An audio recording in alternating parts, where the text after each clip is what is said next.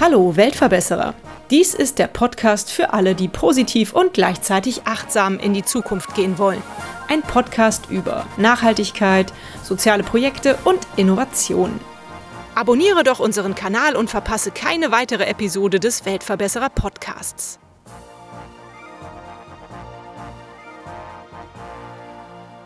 Der vegane Kinderbuchverlag Next Level möchte die pflanzliche Lebensweise für alle zum Ausdruck bringen und macht schöne und vegane Bücher für kleine und große Kinder. Bei mir im Weltverbesserer Podcast zu Besuch ist heute Moira Himmelsbach. Liebe Moira, ich darf sogar bei euch im Atelier sein. Vielen Dank für die nette Einladung hierher. Wie seid ihr auf die Idee gekommen, einen veganen Kinderbuchverlag zu gründen?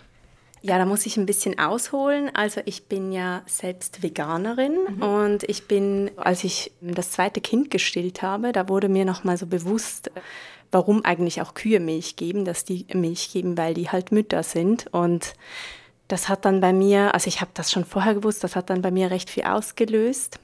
Und ich habe mich dann dazu entschieden, auf tierische Produkte zu verzichten. Da war unser kleines Kind war eben Baby und der Große war damals drei Jahre alt und ich musste natürlich dann unseren Kindern, also vor allem den Großen, auch ein bisschen erklären, warum wir jetzt keine tierischen Produkte mehr kaufen. Mhm.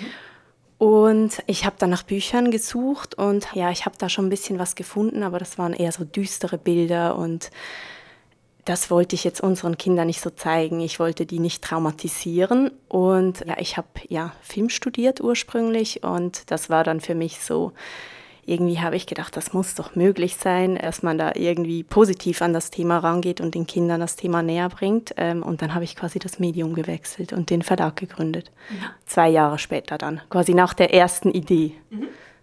Gut, dann hat es bei dir also praktisch mit dem zweiten Kind begonnen. Und dann hast du auch einfach für die Familie entschieden, so ihr seid jetzt alle Veganer. Ist das denn gut angekommen? Das war so ein bisschen ein Prozess. Das war tatsächlich so, dass unser, also der Dreijährige, der hat damals im Kindergarten noch vegetarisch gegessen. Wir waren davor vegetarisch. Und er hat das dann aber immer mehr mitbekommen und ich habe ihm halt das auch ein bisschen erklärt, dass die Kühe ja Milch geben, weil sie Babys bekommen und dass ich das drum nicht mehr äh, esse oder trinke. Und er war dann irgendwie, so mit vier Jahren war er dann total verwirrt im Kindergarten, hat aber immer noch vegetarisch gegessen und hat dann aber angefangen, das Essen zu verweigern im Kindergarten. Oh. Und die Erzieherinnen haben uns dann gesagt, sie würden uns vorschlagen, dass wir, dass er auch im Kindergarten veganes Essen bekommt, damit mhm. es da keine, keine, äh, kein Durcheinander gibt und er da wieder in Ruhe essen kann. Und es kam mir dann sehr entgegen. Mein Mann, der war dem Thema auch sehr aufgeschlossen, hat aber auch hier und da noch tierisch, also vegetarisch gegessen, aber unterdessen, das hat sich dann so ein bisschen ausgeschlichen zu Hause und eben dann, als dann im Kindergarten, als mein Mann das auch mitbekommen hat vom Kind, da war dann klar, es gibt nur noch vegan und für die kleine Tochter haben wir dann entschieden, da machen wir von Anfang an komplett vegan. Mhm. Schön, hört sich gut an. Ich lebe vegetarisch, auch noch gar nicht so lange so strikt.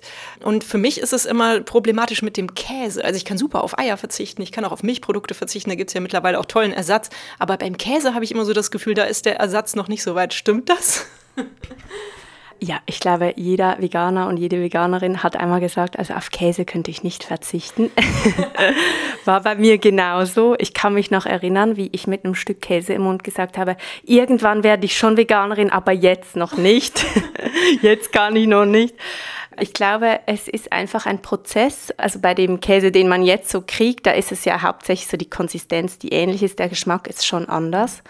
Es ist aber tatsächlich so, dass man sich daran gewöhnt und bei mir ist es jetzt zum Beispiel so, dass ich das, dass ich den Kuhmilchkäse wirklich nicht mehr essen kann. Ah. Es ist wirklich so diesen Geruch von diesem Stall. Ich rieche da ja.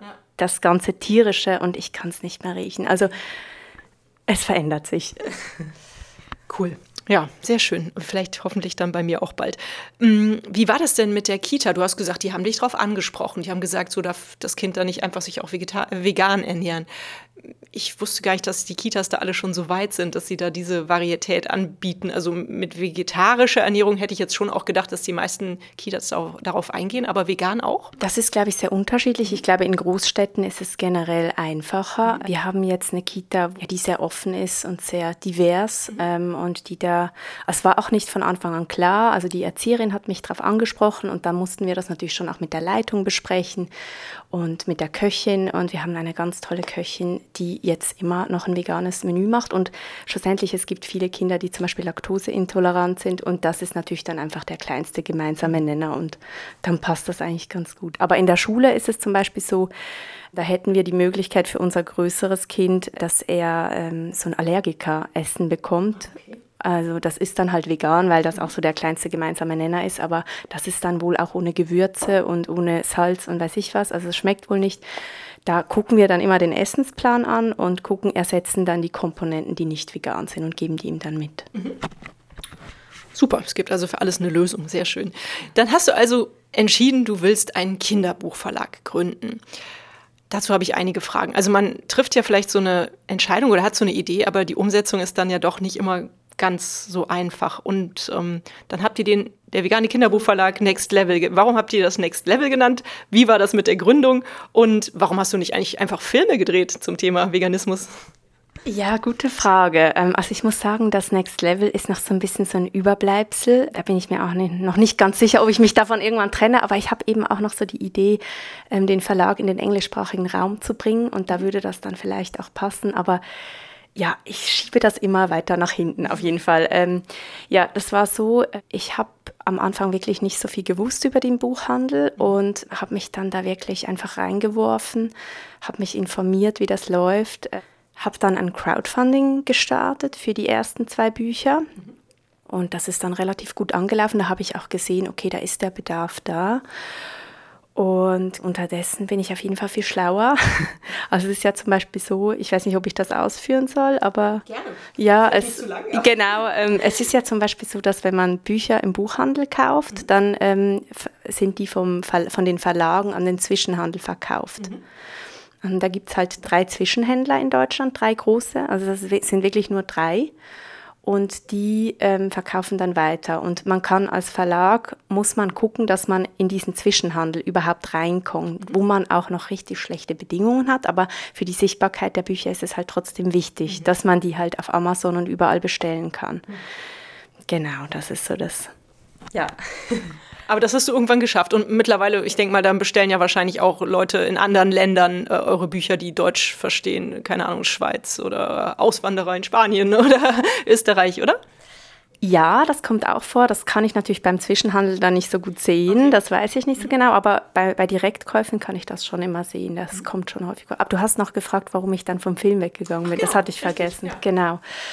Ja, ich glaube, das liegt daran, ich fand Filme machen, ich mag es voll gerne, aber ich fand es immer wahnsinnig anstrengend und ein riesen Kraftakt. Mhm. Und dann muss man ja auch immer mit Produzenten und Produzentinnen auf einen, irgendwie auf einen gemeinsamen Nenner kommen. Und ähm, ja, irgendwie, ähm, also von diesen, diese Prozesse waren mir auch irgendwie zu lang. Also bei einem Buch ist ja der Prozess relativ kurz im mhm. Vergleich zu einem Film. Ich glaube, das war für mich auch so ausschlaggebend. Mhm ich denke auch tatsächlich, dass so ein Buch für ganz kleine Kinder vielleicht dann doch auch noch dieses richtige Medium ist. Aber man kann Bücher ja auch verfilmen, also sozusagen, oder vorlesen und, und abfilmen, sozusagen. Da gibt es ja ganz tolle Möglichkeiten. Ich glaube, da habt ihr vielleicht noch ein bisschen Potenzial in die Richtung. Mm, was für ein Feedback bekommst du denn und was für Bücher sind mittlerweile bei euch im Portfolio? Also das Feedback ist eigentlich meistens gut. Also ähm, ich glaube, viele vegane Eltern freuen sich, dass quasi ihre eigene Lebensrealität, in, dass sie da die in Büchern wiederfinden, ihre eigene Lebensrealität. Genau, also wir haben verschiedene Bücher. Wir haben ein Buch, ähm, das nennt sich Tiere backen ein Kuchen. Da wird so der Veganismus so am umfangreichsten ähm, erklärt. Da geht es halt um, um die Maus, die einen Kuchen backen möchte für ihre Mäusekinder und dann ein altes Rezeptebuch von der Oma rausholt und denkt, ja, kein Problem, Milch, Eier, Gelatine hole ich mir bei meinen Freundinnen und merkt dann, oh, die wollen mir das alle gar nicht geben. Und dann gibt es halt eine Abenteuergeschichte rund ums Kuchenbacken, wie sie es dann am Schluss schaffen. Genau, also für uns ist es immer ganz wichtig, dass die, dass es wirklich Geschichten sind, die irgendwie auch Spaß machen. Und ähm, genau, also ein anderes Buch ist zum Beispiel Thema Milch. Da zeigen wir einfach, wer trinkt eigentlich welche Milch. Katzenmilch für Katzenbabys. Genau, und dann ähm, ja, gibt es am Ende noch so eine kleine lustige Pointe. Aber es soll einfach Freude machen. Mhm. Genau. Welche äh, Altersklassen sprecht ihr damit an? Wahrscheinlich auch unterschiedliche Bücher für unterschiedliche Altersklassen, oder? Genau, also wir haben jetzt Bücher, ich würde mal sagen, von zwei ab zwei Jahren bis circa sechs Jahre, respektive nein, wir haben noch ein Kinderkochbuch, das kann man auch mit zwölf Jahren auf jeden Fall gut anschauen. Mhm. Genau. Wie muss man sich das denn vorstellen? Wie ist denn der Preis für eure Bücher?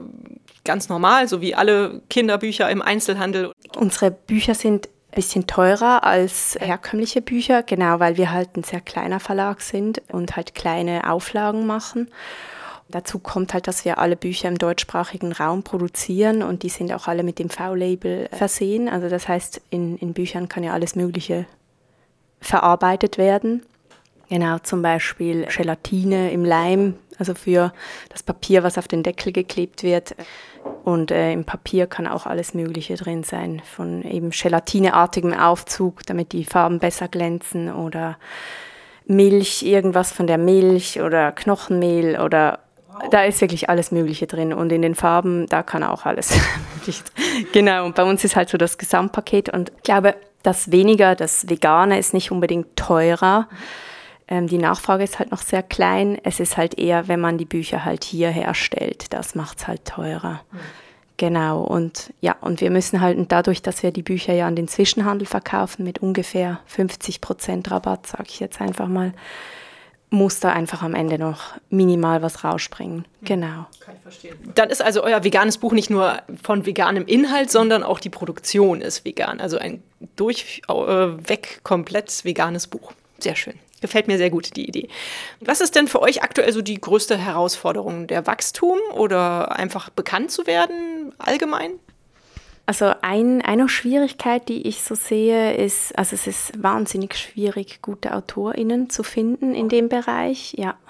Was warum wir auch jetzt nicht so viele Bücher pro Jahr machen. Also es ist einerseits natürlich das Finanzielle, aber das andere ist auch, dass ich würde mal sagen, dass ich einen sehr hohen Anspruch habe. und äh, ich, es gibt halt viele vegane Eltern, die so in sich den Wunsch verspüren, ein veganes Kinderbuch zu schreiben, aber eigentlich nicht so den literarischen Hintergrund haben oder auch filmisch oder einfach vom Geschichtenerzählen her kommen. Und ich bekomme regelmäßig Skripts, aber ich habe tatsächlich noch nie eins davon verwenden können. Wow. Ja. Das hört sich schockierend. Ja, ja, es ist wirklich schwierig. Genau, ich würde sagen, das ist so die, äh, für mich so eine der größten Herausforderungen. Und halt dadurch, dass ich halt im Moment noch nicht die finanziellen Ressourcen habe, Leute fest anzustellen. Also wir arbeiten immer projektbezogen zusammen, mache ich ja auch alles selber. Also ich mache die Pressearbeit, ich mache alles selber und das ist für mich auch eine sehr große Herausforderung und äh, bedeutet auch, dass ich nicht so viele Bücher herausbringen kann, weil ich einfach die zeitlichen nicht, Kapazitäten nicht habe. Mhm. Da muss ich ja jetzt nochmal nachfragen, wieso lehnst du die Skripte ab? Sind die zu radikal? Sind die zu, ja, wollen die zu viel überzeugen? Oder was ist, was fehlt denen dann? Ja, ich glaube, oft sind es so Geschichten, also oft bekomme ich so wahre Geschichten von Tieren zum Beispiel, von Lebenshöfen, irgendwie ein, ein tra sehr trauriges Schicksal. Aber das ist dann keine Geschichte, sondern das fängt dann als eine Geschichte, braucht ja immer irgendwie einen Spannungsbogen und irgendwie eine, einen dramaturgischen Aufbau. Und das ist dann, geht dann halt einfach meistens von A nach B. Die Kuh, die ein schreckliches Leben hat und am Schluss befreit wird, das ist dann die Geschichte. Das reicht mir einfach nicht. Und ich verstehe das aber auch, dass man diese Geschichten erzählen will, weil die auch schön sind. Vielleicht muss man dazu mal was ganz Eigenes machen. Aber oft sind es halt solche Geschichten, die ich bekomme. Was ist dein großes Ziel? Was, was möchtest du bewirken mit dem veganen Kinderbuchverlag? Hm, einerseits wünsche ich mir natürlich eben, dass vegane Eltern sich gesehen fühlen und auch für ihre Kinder, das ist so, glaube ich, mein größtes Anliegen, dass auch vegane Kinder merken, sie sind repräsentiert. Ich meine, die merken schon, dass sie was anders machen als die meisten anderen und ich glaube, gerade Kinderbücher helfen dabei, dass sie merken, okay, sie sind nicht die Einzigen. Ich glaube, das ist so mein größtes Anliegen. Hast du denn das Gefühl, dass das mehr wird, also dass es auch etablierter wird? Weil ich habe schon so für mich das Gefühl, wenn man schon allein durch den Supermarkt geht und mittlerweile sieht, was für vegane Ersatzprodukte es gibt, dass es mehr wird. Ja, auf jeden Fall. Also würde ich auch sagen, wenn man sich allein das Milchregal anguckt, das mit den pflanzlichen Ersatzmilchen, äh, ja, auf jeden Fall. Ich sage auch immer unseren Kinder, Kindern so, um sie zu ermutigen, wartet mal ab. Irgendwann ist es vielleicht so, dass ihr dann das Fleisch suchen müsst im Regal. ja, super, sehr schön. Hast du denn mit dieser Aufgabe, die du dir ja selber geschaffen hast, einen Weg gefunden, einen, einen sehr erfüllenden Job für dich geschaffen zu haben? Bist du glücklich mit dieser Aufgabe? Ja, auf jeden Fall. Also es fühlt sich wirklich richtig an. Ich habe das Gefühl, ich bewirke was und ja, auf jeden Fall. Mhm. Vielleicht ist es ja auch ganz gut, andere Leute zu ermutigen, ihren Intuitionen da zu folgen. Also denkst du, dass das es wert ist, wenn man so das Gefühl hat, so da ist was, hinter dem ich stehe, das möchte ich gern machen. Vielleicht ist der Weg nicht immer, also vielleicht ist er oftmals steinig am Anfang, aber es macht einen Sinn. Ja, ich würde da auf jeden Fall alle ermutigen, wirklich das zu tun, wenn man die Möglichkeit natürlich hat. Das ist natürlich auch immer ein Privileg, wenn man das kann. Ähm, aber wenn man die Möglichkeit hat, also ja, würde ich jeden ermutigen. Schön. Fühlst du dich selber als Weltverbesserer? Als Weltverbessererin. ja, ich würde sagen, ja, ich, ich versuche es. Also ja, ich versuche es. Oh, damit hast du einen wunden Punkt getroffen. Ich bin manchmal ein bisschen schlecht mit dem Gendern, dabei stehe ich da eigentlich voll dahinter. Aber eigentlich müsste ich meinen Podcast auch mal umbenennen. Da hast du vollkommen recht, das stimmt schon. Was kann ich denn tun oder was können auch die Hörer und Hörerinnen tun, wenn sie deine Idee toll finden, wenn sie den veganen Kinderbuchverlag unterstützen möchten? Was können wir tun? Am liebsten einfach mal auf unsere Webseite gehen und sich mal die Bücher anschauen. Da haben wir ganz eben zu verschiedenen Themen Bücher und da mal durchklicken und wir freuen uns auch immer sehr, eben wenn direkt über unsere Seite bestellt wird, weil wir dann nicht ähm, den Zwischenhandel noch mitfinanzieren müssen. Mhm.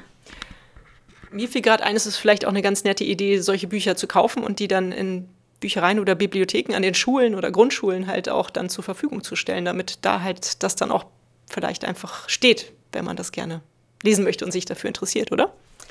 Ja, auf jeden Fall. Was auch sehr hilft, ist, wenn man zum Beispiel in der Bücherei oder so auch nachfragt und die Bücher da bestellt werden, ja, damit die einfach sichtbarer werden. Ja. Super Idee. Da bin ich regelmäßig, da werde ich mich mal drum kümmern. wenn das in Köln hier noch nicht geschehen sein sollte. Gut, was müsste denn deiner Ansicht nach passieren, damit die Welt ein Stück besser wird, wenn du, sagen wir mal, drei Wünsche frei hättest? Oh, das mit diesen drei Wünschen. Du darfst dir keine 109 Wünsche wünschen. Okay, da muss, ich, da muss ich jetzt ein bisschen überlegen. Also ich glaube, generell würde ich mir einfach wünschen, dass die Kinder in Schulen und Kindergärten mehr gelehrt werden, zu, äh, zu überlegen und zu überdenken, was sie machen. Also dass es nicht einfach so einen Lehrplan gibt und so und so ist es, man besucht jetzt den Zoo. Mhm ohne das zu hinterfragen. Das wird ja bei Zoobesuchen nie hinterfragt, dass man wirklich mehr versucht, die Kinder, dass man da irgendwie Denkanstöße gibt. Das würde ich mir wirklich wünschen, dass das mehr passiert. Ja, ich würde mir natürlich wünschen auch, dass äh, immer mehr Menschen erkennen, ja, dass andere Tiere ebenso fühlend sind wie wir selber und äh, dass sich da was bewegt im größeren Stil quasi. Ja, Jetzt muss ich überlegen, jetzt habe ich noch einen. du hast noch einen frei. Oh einen muss aber auch, ja. wenn ich möchtest. Ja, ich wünsche mir auch einfach mehr Toleranz. Mhm. Mehr Toleranz einfach für verschiedene Ansichten und äh, ja. ja. Schön. Seid ihr denn schon mal angefeindet worden für euren Veganismus? Passiert sowas tatsächlich? Tatsächlich passiert es selten. Also im Netz schon. Ja, im Netz ja, würde ich sagen, auf jeden Fall. Aber nicht im realen Leben gibt es schon mal, gibt es schon mal äh, kritische Kommentare. Ich glaube, viele Menschen haben irgendwann, also haben immer noch so das Gefühl, vegan heißt, ich esse jetzt nur noch Salat und ja, was halt sonst noch irgendwie Grünes gibt. Und das kann ja nicht gesund sein. Ich glaube, das ist so das größte Vorurteil. Und ja, Genau, aber sonst angefeindet eigentlich im realen Leben nicht. Stichwort Veganismus. Ich war bei meiner Ärztin und hatte der erzählt, so ja, ich lebe jetzt auch vegetarisch und so. Und dann hat sie natürlich direkt gesagt, so, oh, passen Sie auf, Frau Gernert, die B-Vitamine, ne, dass Sie da nicht zu wenig von äh, erwischen und so. Vielleicht sollten Sie das irgendwie substituieren. Macht ihr da irgendwas? Also ich habe mich da bisher noch nicht großartig drum gekümmert. Es ist bei mir tatsächlich so, dass ich, als wir selber vegan geworden sind, habe ich eine Ausbildung zur veganen Ernährungsberaterin gemacht, einfach weil ich absolut sicher sein wollte mit den Kindern, dass ich da alles richtig mache. Ja, es gibt einiges, worauf man auf jeden Fall achten muss. Ähm, das würde jetzt wahrscheinlich zu weit führen, das auszuführen, aber es ist tatsächlich auch so, dass bei einer omnivoren Ernährung muss man auch bestimmte Vitamine und Mineralstoffe im Blick haben, was man ja auch gar nicht auf dem Schirm hat. Mhm. Also ich glaube, jede Ernährungsweise erfordert so ein bisschen ein Know-how und bei der veganen ist es natürlich schon so, dass man da nochmal ein bisschen genauer hinguckt und wir machen zum Beispiel auch regelmäßig Blutbilder mhm. und gucken, ob da alles passt, aber bisher war alles gut. Schön. Das freut mich zu hören, sehr gut. In meinem Podcast frage ich eigentlich auch immer die Gäste nach einer besonders schönen Geschichte, die sie mit ihrem Projekt verbinden. Also eine besonders schöne Erinnerung, die dich jetzt mit dem veganen Kinderbuchverlag verbindet. Kannst du uns da eine Geschichte erzählen? Also ich habe jetzt nicht eine Geschichte, aber ich gehe regelmäßig auf Messen mit den Büchern und zwar auf der Veggie World war ich jetzt letztes Wochenende und das ist eine vegane Messe und ich merke immer, wenn ich da bin und mit den Leuten spreche, also im direkten Kontakt, ja, wie viel Begeisterung mir da entgegenkommt oder auch zum Beispiel, was ich jetzt wirklich so oft besprochen hatte mit ganz vielen Leuten, dass wir einfach, als wir selber Kinder waren, dachten, ja, Kühe geben Milch, weil sie Kühe sind und nicht, weil sie Mütter sind. Und wir haben das alle so gedacht und das war einfach so schön, das immer wieder zu hören, dass wir so dachten, ja, warum haben wir das nicht besser gewusst damals? Einfach zu merken, wir sind so eine große, wir sind eigentlich ganz viele, die das eigentlich hinterfragen. Das ist für mich immer so sehr herzerwärmend. Also mein Sohn und ich haben da etwas sehr Prekäres erlebt. Seitdem denke ich darüber nach, wie das mit der Milch ist. Wir waren auf einem ähm, Familienbauernhof ähm, zu zweit über so ein langes Wochenende mit dem Wohnmobil, haben da gecampt bei denen auf dem Bauernhof eigentlich alles schön, Hasen füttern, ne, Tiere streicheln, Kühe im Stall, aber mit Freilauf und ging dann immer so durch so eine Melkmaschine durch. So, grundsätzlich hatte ich sowas auch noch nie so wirklich beobachtet, nah, aber man konnte die Kühe auch streicheln und es sah eigentlich so aus, als ob es denen ganz gut ging. Und dann war aber das Erlebnis, dass eine oder die Kühe natürlich auch äh, Kinder bekommen haben in der Zeit, wo wir da waren.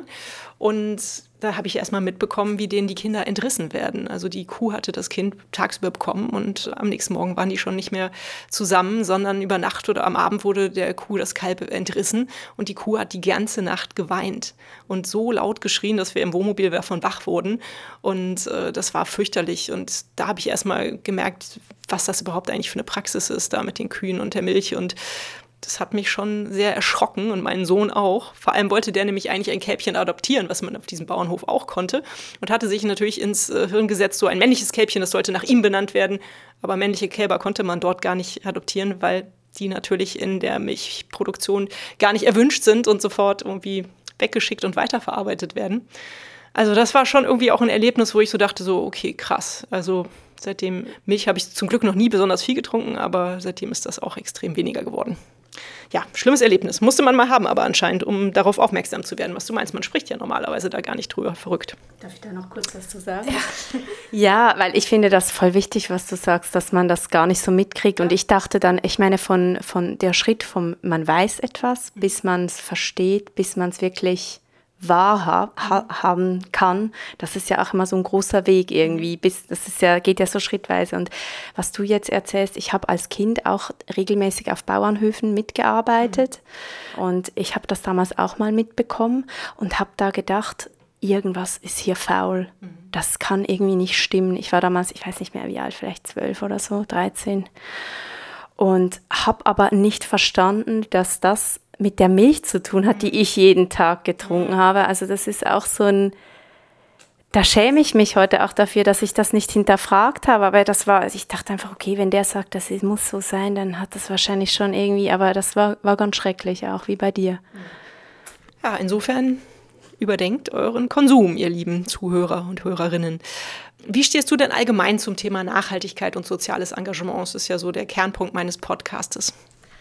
Finde ich total wichtig. Und ich glaube, auch wenn man eben sich anfängt mit dem Thema Veganismus zu beschäftigen, ähm, dann zieht das so ganz große Kreise. Man fängt vielleicht mit den tierischen Sachen an, aber man merkt dann, okay, eigentlich möchte ich auch faire Kleidung tragen. Ich möchte eigentlich am liebsten nur unverpackt einkaufen. Und ähm, ja, bei mir ist es so, dass ich das nicht konsequent durchziehe, leider, obwohl ich eigentlich finde, Veganismus ist ja eigentlich ein, ähm, sollte eigentlich für alle Lebewesen gelten. Mhm. Aber es ist einfach in unserer heutigen Welt so schwer und darum habe ich jetzt einfach den Fokus wirklich auf andere Tiere gesetzt. Aber ich finde es super wichtig und ich finde es ganz schön, wenn das immer mehr kommt. Eigentlich finde ich, soll es Standard einfach sein, dass es nur noch faire, faire Produkte zu kaufen gibt. Das wäre wunderschön. Wie sieht es mit sozialen Engagement aus? Kommst du da überhaupt noch dazu? Du bist ja bestimmt stark eingespannt mit zwei Kindern und einem eigenen Verlag. Ja, da muss ich leider sagen, da bin ich wahrscheinlich nicht das beste Beispiel. Also nein, da kann ich leider nichts, habe ich nichts vorzuweisen. Ist halt so, nein, alles gut. Prima, meine letzte Frage, da sind wir jetzt schon angekommen. Die letzte Frage geht immer nach einem Buchtipp, da bin ich bei dir ja an der richtigen Stelle. Hast du ein oder zwei oder drei Buchtipps für uns? Also außer natürlich vielleicht die Bücher aus deinem Verlag, die ich auch sehr gerne verlinken möchte. Die Bücher sind erhältlich bei booklooker.de, dem Marktplatz für Bücher. Also ein Kinderbuchtipp. Egal, kreuz und quer. Du kannst auch dein Lieblingsbuch aus deinem Verlag noch vorstellen. Also, weiß ich nicht. Mach, nimm ruhig zwei, drei Bücher, ich freue mich. Okay. Also dann fange ich mit meinen an, weil das fällt mir am leichtesten. also ich würde für Kinder, die man gerne altersgerecht aufklären möchte, würde ich auf jeden Fall, also die so zwischen vier und sechs Jahren sind, würde ich auf jeden Fall das Tierebacken einen Kuchen empfehlen. Mhm. Und ähm, für größere Kinder das Kinderkochbuch ähm, mit einfachen veganen Basic-Rezepten. Das ist auch ein Buch, was man super gut verschenken kann. Und ja, ich habe jetzt gerade überlegt, was ich als letztes gelesen habe selber, was mir richtig gut gefallen hat. Und das war das Buch Blutbuch. Kennst du das? Mhm von Kim de l'Horizon. Mhm. Das ist ein, ein ganz besonderes Buch. Das ist einfach sprachlich wahnsinnig interessant. Das ist, Kim reißt quasi alle möglichen üblichen Grenzen nieder, was Sprache betrifft. Also wirklich ganz, ganz spannend. Okay, und ja, genau. Und auch zum Diversitätsthema hochinteressant auf jeden Fall. Okay, cool. Super. Vielen Dank für die tollen Buchtipps. Und ich danke dir auch, dass du dir die Zeit genommen hast, hier den veganen Kinderbuchverlag Next Level vorzustellen. Es hat mir sehr viel Spaß gemacht, dich zu interviewen. Ich wünsche euch und dir ganz viel Erfolg weiterhin für den Weg. Und ja, danke fürs Gespräch. Vielen Dank auch dir für das nette Gespräch. Und euch vielen Dank fürs Zuhören. Wie immer findet ihr natürlich alle Informationen und Links zu diesem Projekt in den Show Notes. Hat es euch gefallen? Fühlt ihr euch inspiriert, bewegt? Habt ihr Verbesserungsvorschläge für mich? Dann schreibt mir gerne. Auch die E-Mail-Adresse findet ihr in den Show Notes. Abonniert doch den Weltverbesserer Podcast, dann verpasst ihr keine Episode mehr. Teilt, liked und kommentiert diese Folge des Weltverbesserer Podcasts. Ich würde mich sehr freuen. Vielen Dank dafür und bis bald. Eure Birte.